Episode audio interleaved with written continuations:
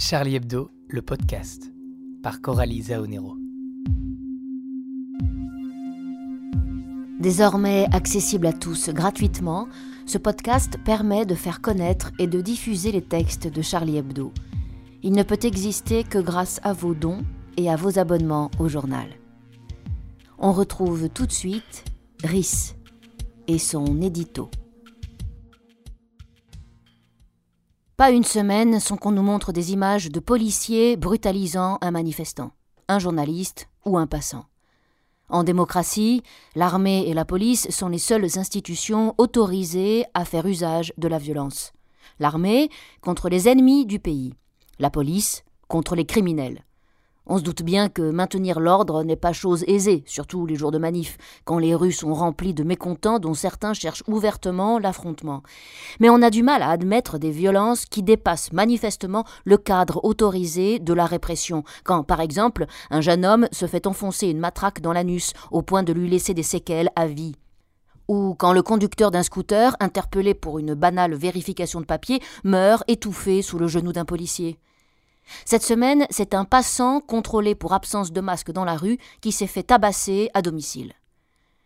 La situation est encore plus lamentable quand on apprend que des agents adressent des propos racistes à ceux qu'ils contrôlent ou arrêtent. Le policier est un acteur essentiel de la justice, au même titre qu'un magistrat, un juge ou un avocat. Sans les policiers qui enquêtent et qui interpellent, les magistrats n'auraient pas grand-chose à juger. Mais a-t-on jamais entendu un juge s'adresser à un prévenu en le traitant de sale nègre, de bougnoul ou de niakoué?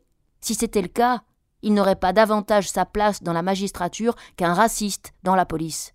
On aurait rétorque que la police est le reflet de la société et que si la majorité de ses fonctionnaires fait son travail efficacement en respectant scrupuleusement les règles, il en existe aussi qui, à l'image de la société, sont cons, racistes et violents. Faut-il pour autant que la police soit le reflet de la société? Car dans ce cas, pourquoi ne pas embaucher dans la police ou dans la magistrature tout ce qu'on trouve dans cette société, comme par exemple des voyous, des proxénètes ou des dealers? Devant ces violences causées par des forces de l'ordre, on est en droit de se demander si certains types sont dignes de porter l'uniforme. Les métiers dont l'objet est de faire respecter la loi ne peuvent se satisfaire d'être le reflet d'une société pas vraiment reluisante, et ne doivent pas être confiés aux premiers venus, car ils impliquent un niveau d'exigence au-dessus de la moyenne. Un charcutier a le droit d'être antipathique et de mettre dehors un client à coups de pied dans le cul. C'est pas élégant, mais son activité ne l'oblige à rien de plus que de vendre des saucissons. Et si on n'est pas content de lui, ben on peut toujours aller voir ailleurs.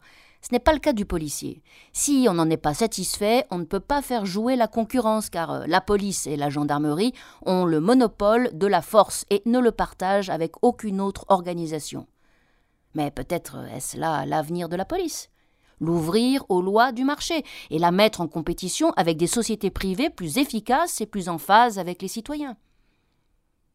Ça a déjà commencé avec la multiplication des sociétés de sécurité privée.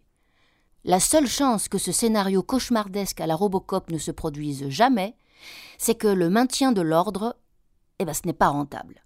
Les Jeff Bezos et autres Elon Musk laisseront toujours au pouvoir public cette mission coûteuse, car elle ne rapportera jamais rien à part des emmerdes. Puisque la police ne peut pas être conçue comme un business. Elle ne peut pas non plus devenir une épicerie, dont chaque flic serait le chef de rayon qu'il gère à sa guise. Il n'a jamais été interdit à un fonctionnaire de police de mettre un coup de matraque ou de tirer avec son pistolet. Encore faut-il que ça serve l'ordre public et non ses désirs personnels. Ce que les policiers tabassent quand ils frappent à tort et à travers des passants innocents, c'est d'abord et avant tout le service public. Et c'est précisément ce qu'attendent les groupuscules qui incendient et détruisent dans les manifs. Que la répression finissent par retourner l'opinion publique contre l'État, afin de rompre la confiance que les citoyens lui accordent, d'en accélérer le délitement et de préparer les conditions d'une insurrection. Policiers et casseurs, en se tapant dessus, fracassent les fondements mêmes des démocraties libérales.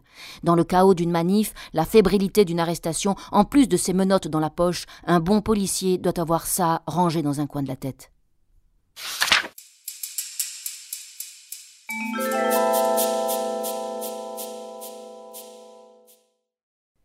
C'était rue des Trois Portes en 1970. Charlie Hebdo, Première époque.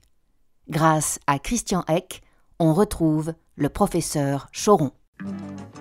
Cette semaine, le professeur Choron a était ravi d'apprendre que des milliers d'emplois nouveaux allaient être créés dans la police. Ainsi, le chômage en France pourra être résorbé. Nous éprouverons alors beaucoup de plaisir à chaque fois qu'un coup de matraque nous tombera sur la gueule. Nous penserons immédiatement que ça fait mal, mais qu'après tout, ça fait vivre des pauvres malheureux ainsi que leurs petites familles.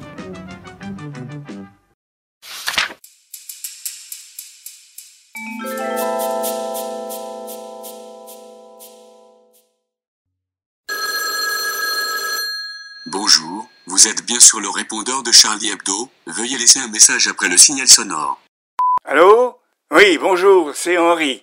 Euh, voilà, concernant la une de Harakiri là, du 16 novembre 70, balle tragique à Colombey, un mort, eh bien, il me semble que vous auriez dû rappeler le contexte. Pour nombre de gens, si Colombey et un mort ne posent pas de problème de compréhension, balle tragique suscite souvent des questions. Or, l'expression n'avait rien de gratuit. Il faut donc rappeler que neuf jours avant la mort du général de Gaulle, le 1er novembre 1970, à Saint-Laurent-du-Pont, dans l'Isère, une discothèque avait brûlé. 146 jeunes venus là pour danser, trouvant la mort. Moi, je pense qu'avec ce titre, Harakiri faisait donc un, un clin d'œil satirique à cet événement. Une mort surmédiatisée et vécue comme une tragédie nationale, contre 146 morts, peu commentée dans la presse nationale. Il me semble aussi que Harakiri avait une intention critique. Hein. La discothèque avait été ouverte euh, hâtivement, avec autorisation préfectorale, mais au mépris des normes de sécurité, et elle était un véritable piège pour les danseurs de cheval. Lui, euh, véritablement tragique. Voilà, c'est Henri.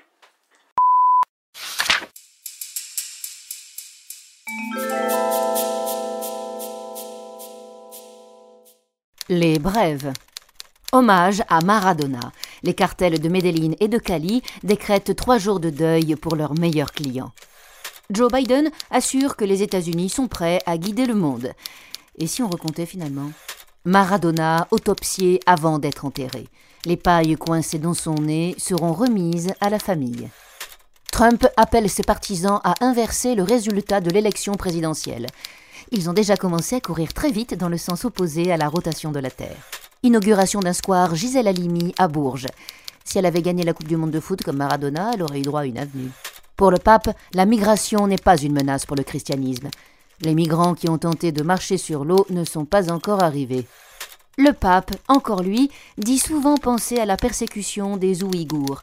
Et puis après, il y a la météo, et puis après, il regarde un si grand soleil, et puis après, il s'endort devant la télé.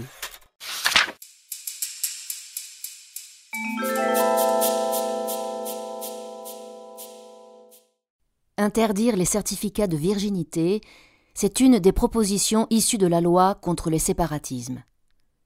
Qu'en pensent les associations qui viennent en aide aux femmes victimes de violences? Au-delà du débat proprement dit, quelle est l'importance aujourd'hui de cette injonction de virginité? Vertigineux, en tout cas, de se rappeler combien elle est présente dans toutes les religions. Injonction éminemment patriarcale dont on parle étonnamment si peu, en comparaison par exemple de la question du voile. Pourtant, c'est bien un contrôle du corps des femmes qui s'opère dans la sphère intime, ce qui le rend d'autant plus insidieux. Une enquête menée par Laure Dossi. Toutes les personnes avec qui elle s'est entretenue sont ici interprétées par des comédiennes et par un comédien.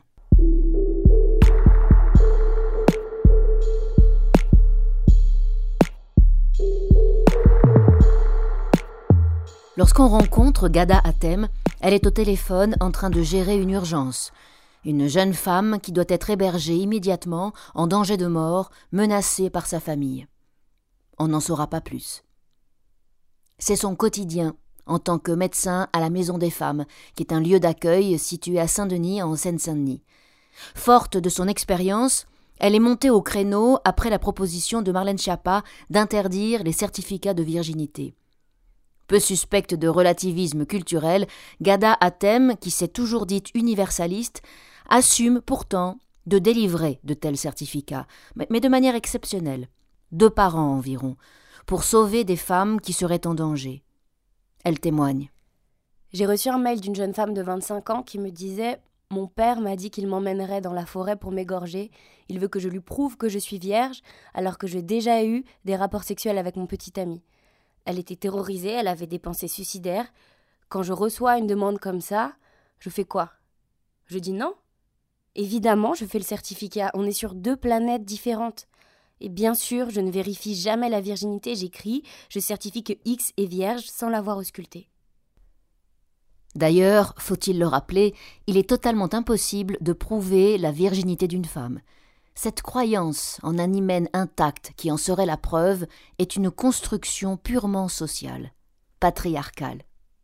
Certaines femmes naissent sans hymen, d'autres ont un hymen très élastique qui ne se déchire pas, même avec une pénétration. Bref, aucun lien entre virginité et hymen. C'est d'ailleurs fou que tant de poids et de menaces pèsent sur des femmes pour quelque chose de faux. Accepter de délivrer ces certificats revient-il à donner un blanc-seing à l'asservissement de ces femmes? Non, car je parle avec elles une heure, j'essaye de faire de la pédagogie, de leur faire comprendre que se marier avec un homme qui attend d'elles qu'elle soit vierge ne présage rien de bon. Si elles viennent, c'est qu'elles ont vécu comme des petites Françaises, elles ont eu des petits amis, puis un jour, elles font le choix de revenir dans leur communauté. Elles pourraient dire merde à leur famille, mais elles préfèrent rester. Alors j'essaye de les convaincre, mais si je refuse la demande de cette jeune femme, le patriarcat et l'extrémisme ne vont pas s'arrêter pour autant. Tout comme Gada Atem, elles sont plusieurs militantes de la lutte contre les violences faites aux femmes à assumer de signer des certificats de virginité. C'est aussi le cas d'Emmanuel Piet, médecin qui intervient dans des centres de planification et qui est aussi par ailleurs fondatrice du collectif féministe contre le viol. On l'écoute. Je le fais dans des cas extrêmes. Si la jeune femme risque d'être renvoyée au pays, si on risque de la tuer. Je trouve ça dommage de casser le, thermomètre. Quand les femmes viennent nous demander ça, ça permet de, de nous rendre compte de leur situation, si elles sont en danger ou pas. Si elles savent qu'on donne plus ces certificats, elles iront demander à des matrones, ce sera pire. Mais où s'arrête l'aide essentielle à des femmes en danger et où commence le fait d'institutionnaliser une pratique patriarcale? Question éminemment complexe pour ce sujet. D'autres, à l'inverse, estiment que cette proposition de loi est nécessaire pour frapper les consciences et dire clairement stop.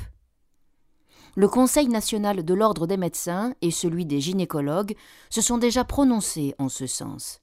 Et c'est aussi l'avis d'Asia Benzian, qui est membre du Conseil consultatif du G7 pour l'égalité entre les femmes et les hommes, et signataire d'une tribune avec Marlène Schiappa en faveur de l'interdiction de ces certificats. Il faut envoyer un message clair, marteler que c'est interdit. Ça entrera dans les consciences que c'est une violence faite aux femmes et que c'est un délit. On est identifié par l'OMS comme étant un des 20 pays dans le monde dans lequel il y a encore des certificats de virginité. Ça devrait nous alerter. On retrouve le même point de vue de la part de Fatia Agag Boudjalat. Elle est enseignante, militante féministe et laïque, et elle a été élevée avec cette injonction de virginité. Il faut ce genre de symbole. La loi doit nous protéger. S'ils ne trouvent aucun médecin pour le faire, ils arrêteront de demander. C'est comme ça qu'on progresse. Il faut que l'on crante une évolution positive. J'ai moi-même mis du temps pour mettre à distance cette injonction que j'ai réussi à déconstruire en m'éloignant de ma famille. Pour les autres, c'est un horizon indépassable. La mère d'un ami conserve encore les draps ensanglantés de chacune de ses filles. Parmi mes sept frères, trois ont été chercher une femme au bled, certainement pour qu'elle soit vierge. Difficile de savoir quelle est la meilleure stratégie pour faire en sorte que des familles qui imposent cette violence à leurs filles s'en affranchissent.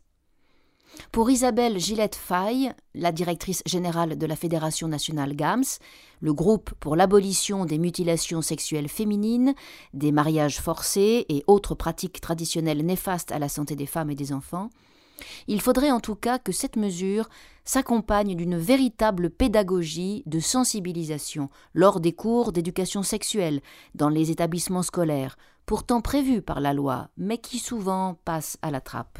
En mettant dans la même loi lutte contre le séparatisme, contre la polygamie, contre les certificats de virginité, il y a un risque que des populations se sentent discriminées, et donc un risque de créer encore davantage de communautarisme.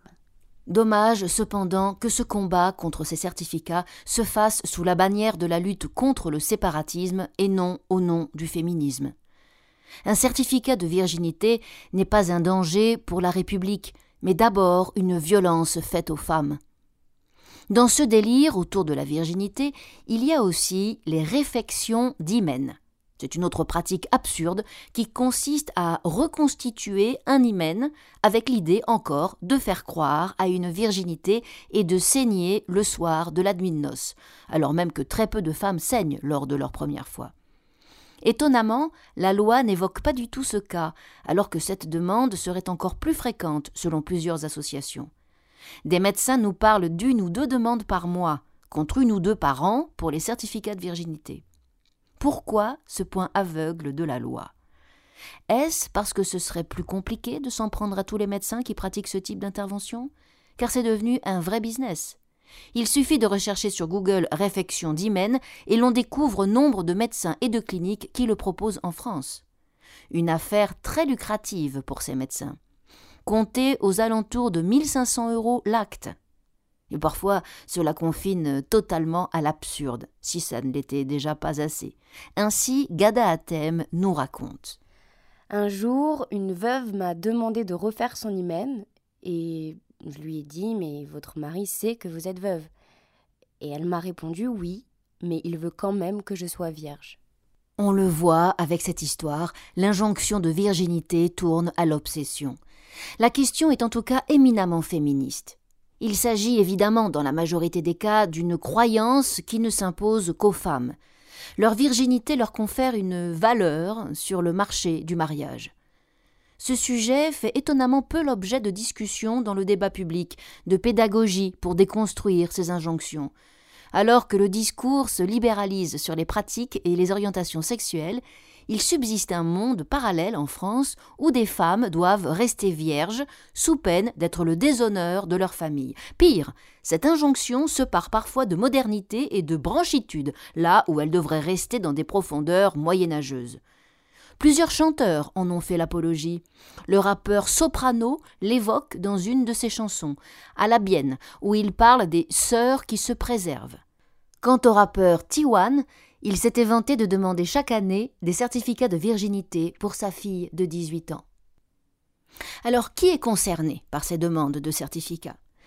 Des jeunes femmes primo-arrivantes, venues du Moyen-Orient, du Maghreb et de plus en plus d'Asie, du Sri Lanka, du Pakistan, mais aussi de nombreuses communautés gitanes. Cette injonction de la virginité traverse en tout cas toutes les cultures. Elle était très vivace il y a encore quelques années dans les populations catholiques. Annie Ernaux l'évoque dans son livre Mémoire de fille et Beauvoir dans Mémoire d'une jeune fille rangée. Emmanuelle Piette se souvient, elle aussi. Quand j'ai commencé à être médecin, je donnais des certificats de virginité aux Normandes. Quant aux chrétiens évangéliques, lors d'un reportage sur une méga church évangélique au Blanc-Ménil, en Seine-Saint-Denis, on a pu constater combien la virginité était une obsession pour eux. Aux États-Unis, les évangéliques organisent d'hallucinants bals de pureté, durant lesquels les jeunes filles jurent à leur père de préserver leur virginité. Ils échangent un anneau et signent un pacte de pureté. Aujourd'hui, en France, cette injonction de virginité est présente avant tout chez les jeunes musulmans, si l'on en croit un sondage IFOP Institut Montaigne, publié dans le livre L'archipel français de Jérôme Fourquet aux éditions Seuil. L'auteur y parle d'un fossé béant. Seuls 23% des catholiques pratiquants répondent qu'une femme doit rester vierge jusqu'au mariage. 5% chez les catholiques non pratiquants et 8% dans l'ensemble de la population nationale. La proportion est en revanche beaucoup plus élevée parmi les personnes de confession ou de culture musulmane, 67%. Là où c'est le plus élevé, c'est chez les 18-24 ans de culture musulmane, 74%. Les données dont nous disposons ne permettent pas de penser que ce fossé culturel est en passe d'être comblé, bien au contraire. En effet, c'est parmi les jeunes générations que l'attachement à cette règle est le plus fort. Ce qui ne veut pas dire que tous demandent des certificats de virginité, évidemment, ni ne vont réellement respecter ce principe. Mais ce constat demeure désespérant. D'autres, toutefois, tels que Varda Sadoudi, ancienne militante de Ni pute ni soumise, pensent que la nouvelle génération serait plus libérée de ce carcan. J'estime que ce sondage de l'IFOP ne reflète pas la réalité que j'ai pu constater. C'est surtout la génération des quarantenaires qui été concernée. Les filles de 20 ans aujourd'hui s'en affranchissent. Il y a eu tout un travail sur l'éducation sexuelle, un certain nombre de garçons ne donnent plus d'importance à ça. Oui, espérons-le. Une chose est sûre, celles qui arrivent à s'en affranchir sont courageuses. Laissons le mot de la fin à Doriane, étudiante de 19 ans, de confession musulmane. Ma mère m'a toujours dit qu'il fallait être vierge pour le mariage. Elle me disait euh, c'est pour se préserver, pour le bon. J'ai toujours détesté ce mot, se préserver, comme si la virginité était un prix qu'il remporterait. J'ai d'abord partagé la vie de ma mère, puis vers 14-15 ans, j'ai commencé à me faire mon propre avis. Je pense que la femme est libre de faire ce qu'elle veut à ce sujet. Ma petite sœur, euh, elle vient d'entrer au lycée, elle veut rester vierge. Moi, je veux lui dire qu'elle est libre de faire ce qu'elle veut de son corps.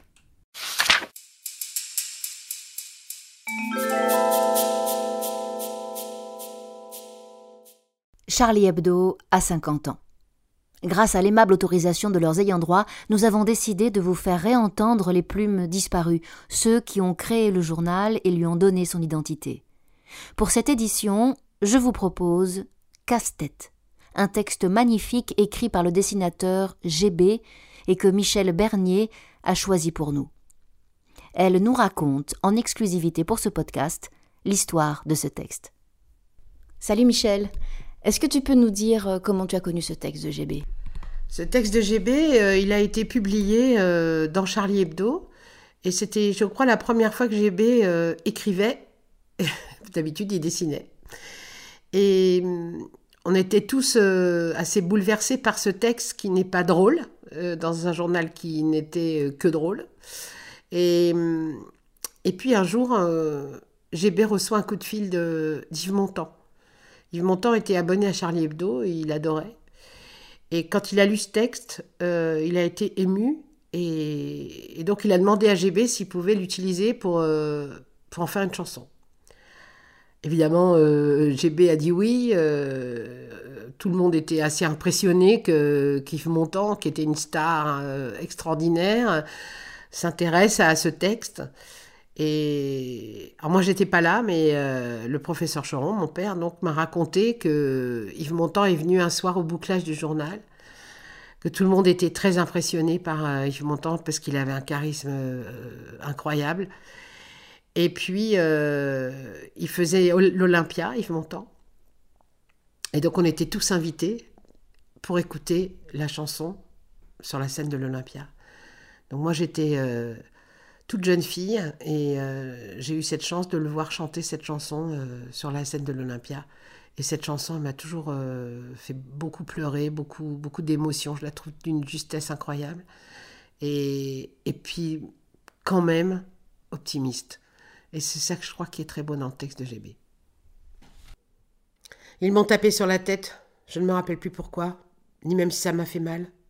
Parce que j'en suis mort. Qu'est-ce que j'étais déjà? Travailleur immigré, philosophe, résistant caché, dissident notoire, ou bien animal à fourrure? Mais je m'appelais comment déjà? José, Abdel, Argentino, Arabica, Yann Patochka Ou bien alors bébé phoque Ils m'ont tapé sur la tête, je ne me rappelle plus pourquoi, ni même si ça m'a fait mal, parce que j'en suis mort. M'a-t-on assommé pour mes idées ou pour faire de moi un manteau? Pour de l'argent ou la couleur de ma peau? J'ai un bout d'os dans la mémoire quand leurs pieds chaussés m'ont cerné. Étais-je allongé dans des draps Ou bien couché sur la banquise Ou est-ce que je sortais d'un café? Je suis mort dans la rue de l'Ouest, sur la glace du Nord ou chez les flics de l'Est, ou dans la pampa des casquettes à coups de triques noirs. Est-ce que je rêve de vengeance? De têtes policières éclatées, de têtes de chasseurs sanglantes, de têtes de racistes empurés Ou bien est-ce que je vois des têtes? Émerveillées d'elles-mêmes, émerveillées de leur dedans et se découvrant nouveau monde. Je suis mort. Répondez pour moi. Je m'appelais Yann Patochka argentin et bébé phoque arabe. Maintenant, ça me revient.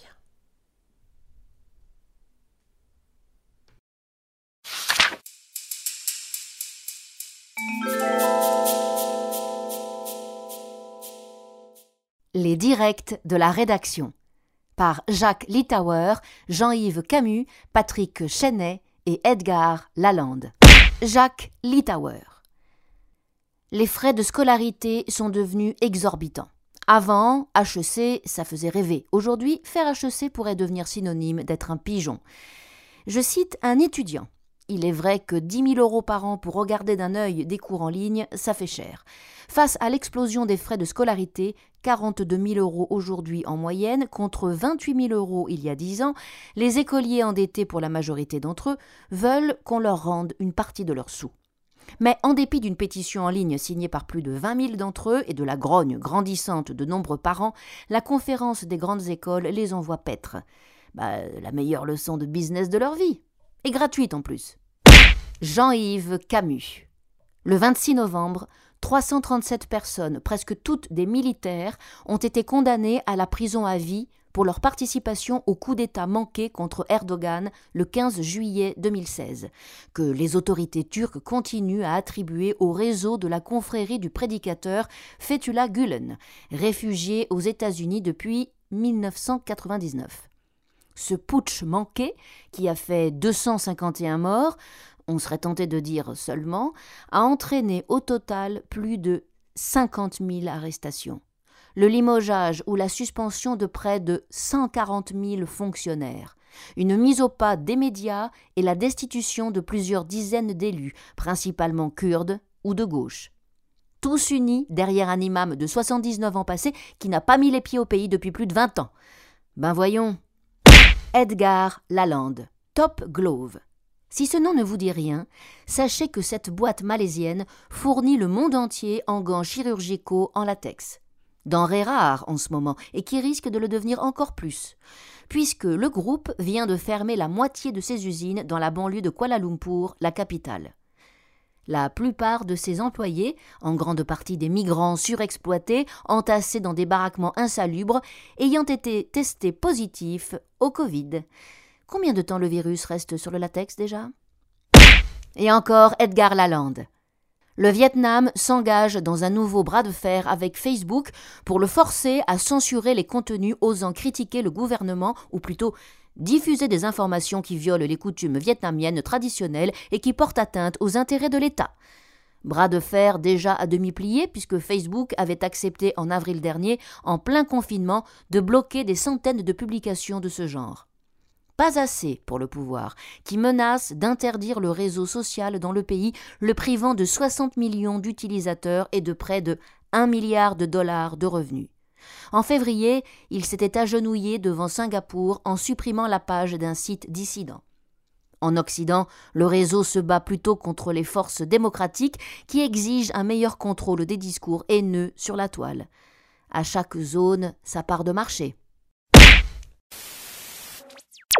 Le crétinisier de la semaine est en direct de la cérémonie du néant complotiste. Les nominés sont Kim Glau sur Instagram, novembre 2020. On va tous être pucés, mais pas une puce de chien ou de chat qu'on peut retirer. Non, des nanoparticules ce sera. On ne pourra pas les retirer. Ça va marcher avec la 5G. Bravo Kim. Nous accueillons maintenant Juliette Binoche. Instagram, mai 2020. Ce sont des opérations organisées par des groupes financiers internationaux, principalement américains, depuis longtemps. Ils manipulent, sans être parano. Les vaccins qu'ils préparent en font partie. Mettre une puce sous-cutanée pour tous, c'est non. Non aux opérations de Bill Gates. Non à la 5G. On applaudit bien fort, Juliette. Et maintenant, nous accueillons Matt Pokora. Instagram, août 2020. Jamais on n'a annulé des concerts, marathons, etc. Pour H1N1, Ebola et autres. On parle de 73 personnes contaminées sur 66 millions de Français. On nous cache quelque chose ou quoi? Ah, c'est très fort, Matt. Difficile à battre, mais Madonna peut-être, oui, on accueille Madonna. Instagram, juillet 2020. Un vaccin a bel et bien été trouvé. Il est disponible depuis longtemps, mais il est gardé secret pour laisser les riches devenir encore plus riches et les pauvres et les malades devenir encore plus malades. Bravo, Madonna Pourra-t-on la battre On accueille à présent The Last But Not Least, Akhenaton, entendu sur Europe 1 le 13 août 2020. Je me pose des questions. Je ne dis pas que le masque est inutile. Il était utile en mars, au début de l'épidémie. Aujourd'hui, vous verrez que sur les masques, il y a écrit Ne protège pas des virus. Chers auditeurs, je vous laisse voter et désigner le gagnant de cette cérémonie du néant complotiste. Et nous aurons le nommé la semaine prochaine si nous ne sommes pas tous morts.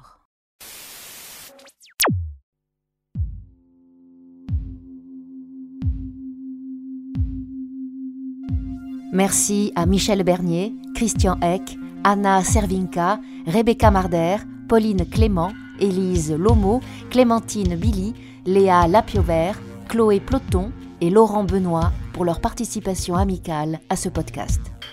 N'hésitez pas à le partager et à nous retrouver sur le site charliehebdo.fr. Vous y découvrirez les dessins de Bouc, de Coco, de Félix, d'Alice, de Juin, de Fools, de Rhys, de Biche, de Salch, de Villemin, de Willem, de Cooper, de Guiduche, de Diem. Et vous aurez également accès à toutes les chroniques, aux dossiers et aux enquêtes menées et écrites par la rédaction. Vous pouvez aussi nous suivre sur les réseaux sociaux et participer à la diffusion de nos posts. N'hésitez pas à nous mettre des étoiles, des likes. Et encore et toujours merci à Louis Rigou pour le jingle et à Julia pour le mixage. À la semaine prochaine pour le nouveau Charlie Hebdo, le podcast.